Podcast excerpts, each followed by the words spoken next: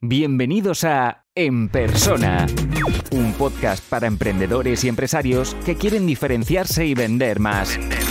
Recuerda que puedes recibir todos los recursos gratis suscribiéndote a la lista de correo en enpersona.com.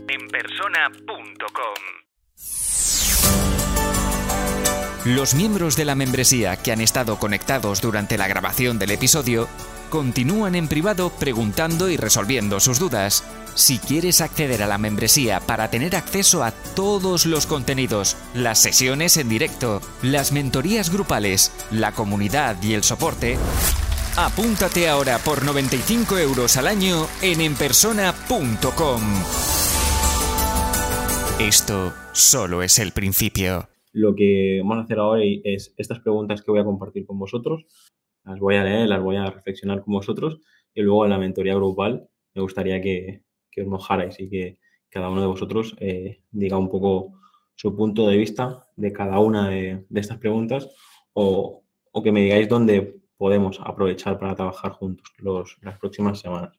La primera pregunta es, ¿por qué debemos importar a alguien? Es decir, cuando creamos un proyecto, eh, cuando creamos un negocio, pues tenemos esa, esa, energía, ¿no? Esa sensación de que, wow, eh, somos el, el centro del universo muchas veces, ¿no? Y ocurre, al menos me ha, ocurrido a mí con, con, clientes, que veo a veces esa cara de frustración cuando, cuando creas algo, has estado tres meses trabajando una página web o trabajando uh, cualquier cosa y luego ves que, pues que suenan grillos, ¿no? De que... Uh, una vez pasan los amigos, otra vez pasan, pasa la familia y, ves que, el negocio no, acaba de arrancar, ¿vale? Por tanto, es importante que nos, nos hagamos esa, pregunta, ¿no? Muchas veces, con 10 años y habiendo ayudado a un montón de empresarios y emprendedores, he visto de todo, ¿no? Pero montar un restaurante prácticamente sin, conocimientos de gastronomía, montar un horno en, una zona donde prácticamente no hay nadie, no, nadie consume pan, o sea, es, eh, hay, que hacerse preguntas antes de, si realmente el mundo, la, ciudad, el pueblo, nuestra audiencia necesita e, ese negocio, ¿vale? Y eso se hace eso, o sea, teniendo muy claro qué problemas solucionamos. A veces yo creo que se nos olvida. Yo soy el primero que desde 2014 hasta ahora, eh, todos los negocios que he ido montando, pues antes a lo mejor solucionaba un, problema de visibilidad, pero ha ido evolucionando y, ves cómo, conectas más con un tipo de cliente, con otro, y eso no, tienes que tener claro siempre la, estrategia. ¿Cuál es nuestro propósito? Esto sí que considero que lo hemos hablado bastante, sobre todo en las primeras sesiones que yo hice más de, productividad y, de encontrarle un sentido a, nuestro tiempo. Os hablé incluso de, del Ikigai y, creo que es, es, es, una de las cosas que hemos trabajado, pero para mí cualquier negocio, cualquier proyecto tiene que tener una, razón de ser. Si no, e, es probable que pasen un año, dos años, tres años y, perdáis esa, motivación. Hoy en día se puede crear un negocio de cualquier cosa, pero tenéis que tener ese propósito y esa fuerza para que, para que realmente la gente cuando se escuche hablar, cuando vea eh, lo que estáis haciendo, les impacte y, os sigan, ¿no? Sobre todo al ser tan micro nicho de, de mercado, ser un nicho de mercado tan pequeñito, es muy fácil donde que empieces a, a, conectar con, a lo mejor en todo el mundo no habrá mucha gente, pero la que haya te va a conocer porque es algo muy, muy especial, ¿no? Pues en vuestro caso, pensad eh, qué podéis hacer, ¿no? Para, para encontrar ese, ese nicho. ¿A quién nos dirigimos? Aquí es muy importante también eh, trabajar esto, porque el otro día, por ejemplo, hablaba con, un restaurante que estamos creando aquí en, Palma y me volvió a contestar lo de para todo el mundo, ¿no? Y, le puse tres ejemplos de, me fui a Google, le enseñé tres fotos de restaurante, uno, uno más similar a McDonald's, otro pues un restaurante de toda la vida de menú y otro muy lujoso, ¿no? Y les expliqué un poquito las características de, cada uno de los tres, ¿no? Uno está pensado para comer rápido y, cualquier cosa, o sea, la comida no es tan importante, es más eh, prácticamente la, velocidad. Otro está más pensado para ir con la familia, para pasar un buen, un buen rato. Y otro, en cambio, es producto puro, eh, ciento, ciento y pico euros por cabeza y es más un, un evento especial, una experiencia, ¿no? O sea, lo que quiero decir es que un, mismo producto, una misma etiqueta, como podría ser la de restaurante, puede entretener, puede solucionar un problema, puede, puede alimentar, puede, o sea, tiene que tener muy claro a quién se dirige y sobre todo al tipo de persona que queremos atraer. Esto, reflexionarlo porque a mí también me ocurre, ¿no? Yo, yo por ejemplo, después de casi 10 años, tengo claro que, que donde disfruto más es trabajando con pymes y emprendedores, porque vosotros sois los que realmente lideráis y, trabajáis el, el, proyecto a día a día. Cuando he trabajado con multinacionales o empresas más grandes eh, o incluso ayuntamientos, no noto esa conexión de, de emprendedor a, emprendedor o de empresario a empresario. No, no hay esa relación. Es tanto un proveedor más, pagas la factura y, yo me he dado cuenta de que como puedo e-, elegir cómo quiero trabajar, necesito trabajar con esa conexión, necesito eh, ver que, estamos avanzando juntos. No, no, me siento cómodo cuando trabajo por, por, un ayuntamiento y hablas con la administrativa, luego, luego la otra, luego la otra, luego la otra, y al final es un número más y no le importa prácticamente a nadie. ¿no? Supongo que más adelante seré capaz de, de, escribir algo sobre esto, pero me llama la atención como necesito eso, necesito trabajar con el que lidera el proyecto para, para que, crear esa relación. Una de las cosas más importantes y además una de las sesiones que, que prepararé en profundidad es eso, que trabajar la diferencia, porque cuando hablamos de valores, de lo que aportamos, es muy fácil decir, no, somos profesionales, somos transparentes, tal, pero realmente no hay nadie igual y, si hacemos algo auténtico para nosotros es, es, es, entre comillas, fácil hacerlo diferente, ¿no? Pero cuando empezamos a analizar la competencia, a copiar y tal, muchas veces acabamos creando algo muy similar a lo que ya existe y, acabamos por no aportar nada. En este caso, pues preguntarnos, tenemos que tener muy claro en qué somos diferentes. ¿Cómo lo conseguimos? O sea, ¿cómo conseguimos uh, ser diferentes? Es un poco lo que estaba diciendo antes, es decir, creo que si, si realmente os hacéis estas preguntas y, luego repasamos juntos la mentoría grupal, ya, lo vais a, a tener claro pero a veces creo que nos, nos complicamos demasiado. Es decir, si, si realmente tenemos claro los beneficios que aportamos al cliente y somos capaces de comunicarlos, sería más que suficiente para empezar, ¿no? Muchas veces que preparamos campañas, hacemos cosas muy complejas y no hay que olvidar lo que os he dicho siempre, que la, la venta las empresas son relaciones, por lo tanto, si sois capaces de tener claro lo que aportáis y, y a quién os dirigís es, sería, sería fácil. Personalidad y comportamiento. Pues un poquito lo que hablaba antes con el ejemplo de restaurantes.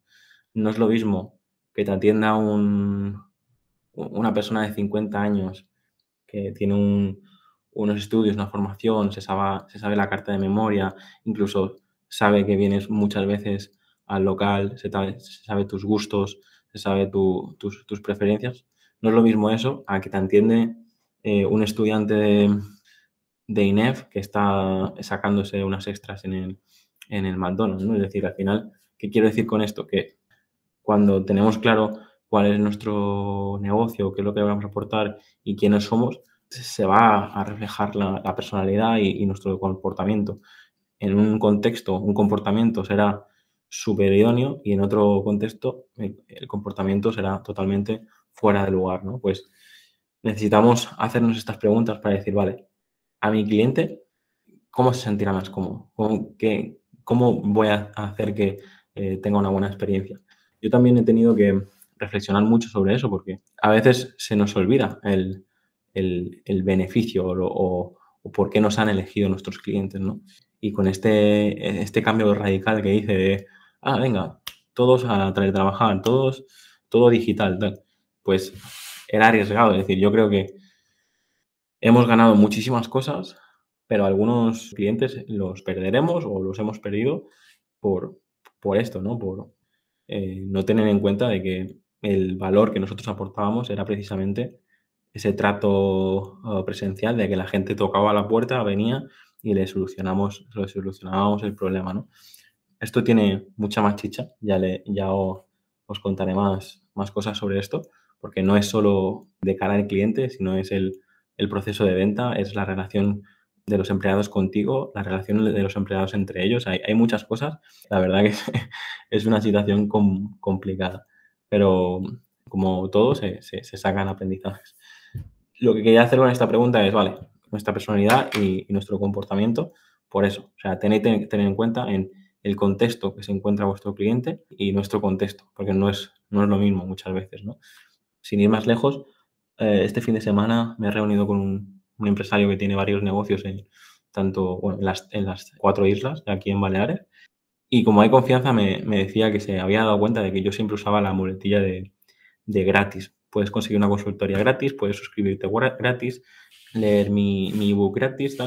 Y me decía que, que él me consideraba una persona que aportaba mucho valor y que cuando hablaba de gratis, él asocia lo gratis como algo que, algo que, no, que, que no aporta, algo que, que, pierde, algo gratis pierde por, por completo el, el, valor, ¿no? Y es, es verdad, por eso os digo que tenéis que tener en cuenta el contexto, porque probablemente para una persona que, que tiene 60 años y quiere resolver un, un problema grave de su marca, el hecho de que escuche simplemente gratis, gratis, gratis, gratis, pues a lo mejor en, en temas de formación, en temas, en otros temas, a lo mejor sí, sí que aporta.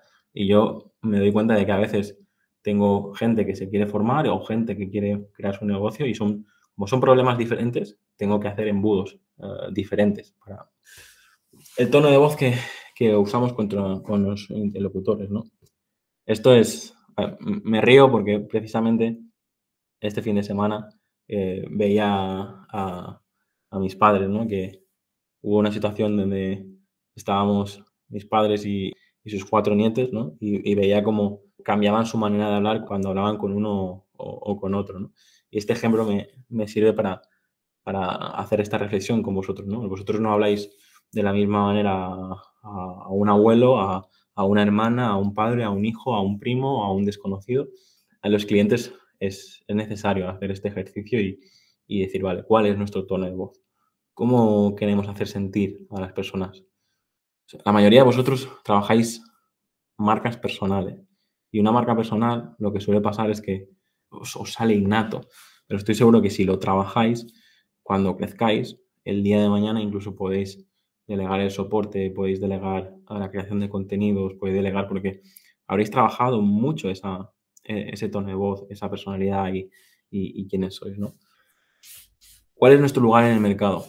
Es importante descubrir si estamos liderando nuestro nicho de mercado o no, o lo que somos somos retadores, ¿no? Es decir, yo siempre pongo el ejemplo de en el ciclismo, ¿no?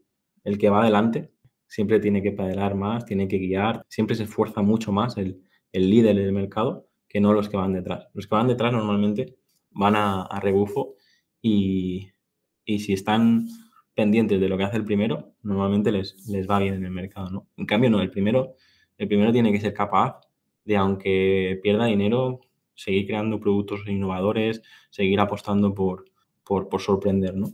Pues tenéis que pensar eso, es decir, ¿cuál es nuestro rol en el mercado? ¿Queremos liderarlo o, no? ¿Nos, ¿Nos, vale la pena ser unos, unos segundones, ¿no? Aquí me vienen en la mente ejemplos como eh, McDonald's o Burger King, Coca-Cola, Pepsi. En estudios se, ha demostrado que salía, a la gente le gustaba más el sabor de, la Pepsi, sin embargo, eh, la Coca-Cola era la más, la más vendida, ¿no? Y Coca-Cola lo sabe eso. Siempre veréis, ¿no? Que estas marcas sí se, sí se pican, sobre todo en Estados Unidos que se puede hacer, eh, hacen campañas de, de publicidad picándose unos a otras y es, incluso positiva, ¿no? Porque al final lo que consiguen es que pues bebas más eh, agua azucarada o, comas más hamburguesas. Por lo tanto, eh, la pelea entre ellos sí que favorece al, sector, ¿no? Pero en otros casos, por ejemplo, incluso en el, en el, deporte, ¿no? Si tú ves, no sé, el Rayo Vallecano haciendo una campaña contra el Real Madrid, probablemente es como el David, David contra Goliat, ¿no? Es la gran mayoría de gente lo aplaudiría, ¿no? Porque es, eso, ¿no? Queremos que el débil le gane al, al, fuerte. En cambio, si fuese al revés, si el Real Madrid hiciera una campaña contra el Alcorcón, sería todo lo contrario, ¿no? Hablaríamos eh, mal de Real Madrid porque está abusando del pequeño o está yendo por el pequeño. Esto también lo podéis usar en vuestras marcas y lo, lo podéis eh, trabajar inteligentemente. Es decir, si sabéis quién es el líder de vuestro mercado, podéis intentar aprovecharos de las cosas que hace él para, para ganar dinero, para ganar visibilidad, para ganar credibilidad. Y difícilmente el líder de mercado pierda tiempo en, en vosotros por eso, porque sabe que a la mínima que os ataque, quien sale ganando es eh, sois vosotros. Pues lo que decía es eso, intentad ver qué podéis hacer tanto para seguir al líder de mercado o incluso para provocarlo mínimamente para, para luego conseguir que la gente haga una asociación de marca, ¿no? Es decir, si, si alguien ve que una gran marca pierde tiempo en, en vosotros, la asociación de marca hará como, vale, si, si, este líder de mercado pierde tiempo en esta persona o en esta empresa, es porque hay algo ahí detrás, ¿no? Y, y, vais a, a, captar la atención del mercado, ¿no? Eso se, se, puede conseguir tanto a nivel positivo, ya, ya que sea porque te están alabando o, o, ya que sea porque te están criticando, pero en ese caso es lo que decía, estoy seguro que, que saldrías uh, reforzado. Y, como decía, esto se puede trabajar estratégicamente, ¿vale? ¿Qué estamos ofreciendo? Creo que me habéis escuchado decirlo mil veces. Nosotros con los negocios debemos solucionar un problema, debemos eh, entretener, donde tenemos que tener muy claro por qué eh, eh, los clientes nos, nos compran, ¿no? Y, y, tenemos que tener claro eso, pues si solucionamos un problema, nuestra relación con los clientes no, no debe ser la misma que si entretenemos, ¿no? Yo cuando vi los negocios desde este punto de vista, creo que cualquier negocio lo puedes ver así, ¿no? Y ahora se me viene a la cabeza, el primer ejemplo que me ha venido a la cabeza ha sido un, un cirujano, ¿no? Puede ser un cirujano a nivel estético, de toda la gente que, que se opera para sentirse mejor, verse mejor, etcétera, y, y, puede ser un cirujano de los que te operan a, a vida o muerte problemas muy graves, ¿no? Pues la cartelería en la sala de espera, la música, eh, la formación de, personal sanitario, eh, la uniformidad, todo tiene que ir en coherencia en lo que quiera esa persona, ¿no? poneros en la piel, ¿no? Si lo que quieres es operarte para sentirte mejor o lo que quieres es que te operen el corazón porque tienes un problema muy grave de vida o muerte, pues imagínate estar en, una sala de espera ahí con, con musiquitas, con carteles de, pues, no sé, todo tiene que estar en contexto para, para tener claro que las expectativas del cliente sean las que va, las que quiere recibir, ¿no? ¿Cuáles son las necesidades prioritarias de comunicación en los próximos seis meses? Aquí he puesto seis meses pero os tengo que reconocer que a veces tra trabajo incluso con periodos más cortos de tres meses o incluso con, con periodos de diez años. Y os digo un poco esto, es decir, en un periodo de diez años hay mucho tiempo para rectificar, para revisar, para mejorar. Incluso te puedes pasar dos o tres años haciendo un blog o un podcast que no funciona y no pasa nada porque todavía te quedan siete o ocho años más para, para rectificar. ¿no? Yo os diría que todos los que tengáis marcas personales y que estéis dispuestos a decir, vale, he encontrado mi camino, esto es lo que quiero hacer, si sois capaces de planificar a, a 10 años y a, y a trabajar con, con, perseverancia y disciplina y, y, con paciencia, intentad hacer un plan a los 10 años. ¿vale?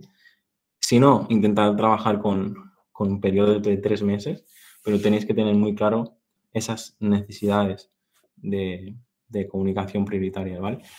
El viernes pasado hice como dos listas de, de todas las acciones, do, todas las acciones que, que tenemos que hacer de mi equipo, tanto de web como de marketing, como de marketing, como de redes sociales, anuncios, ventas, productos, finanzas, y, y para que veáis lo complejo que es, yo me he sentado, he pensado todo lo que se tiene que hacer, pero como es imposible hacerlo solo, lo, lo que hice fue poner una, una, prioridad, decir si era algo que se tenía que simplemente mejorar o algo que era crítico que se tenía que hacer ya.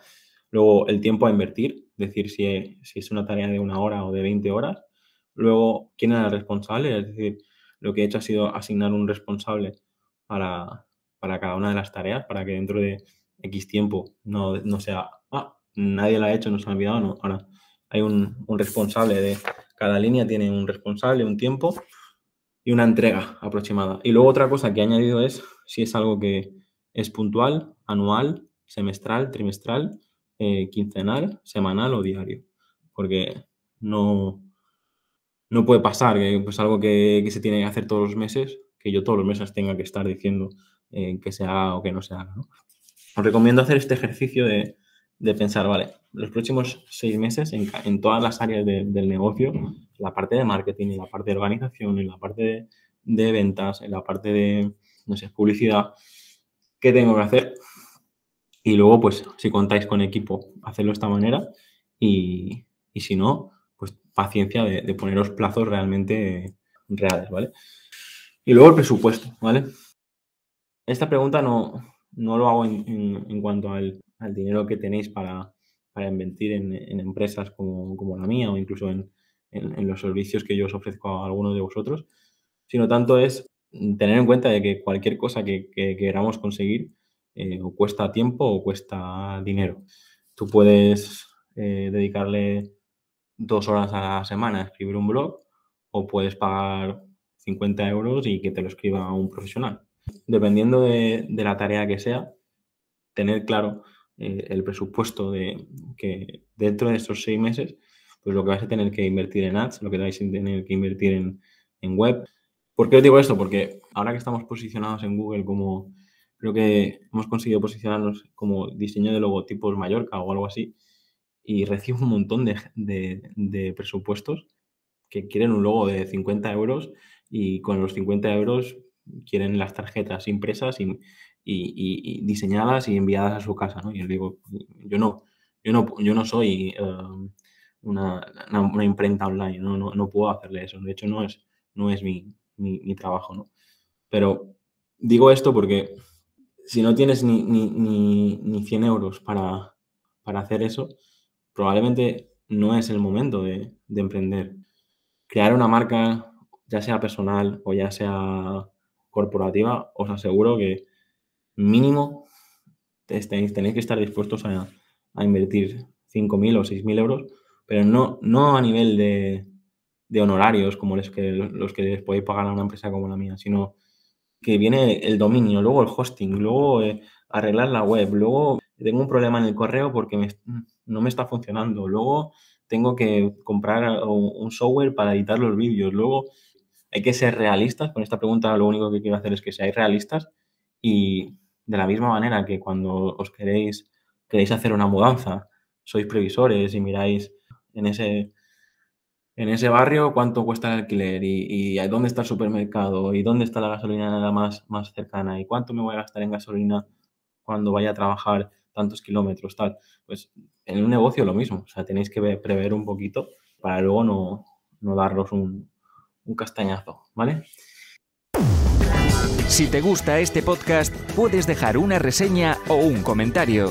Es la mejor forma de ayudar para crecer y llegar a más gente. Suscríbete en Apple Podcast, iBox, Spotify o YouTube para no perderte los siguientes episodios.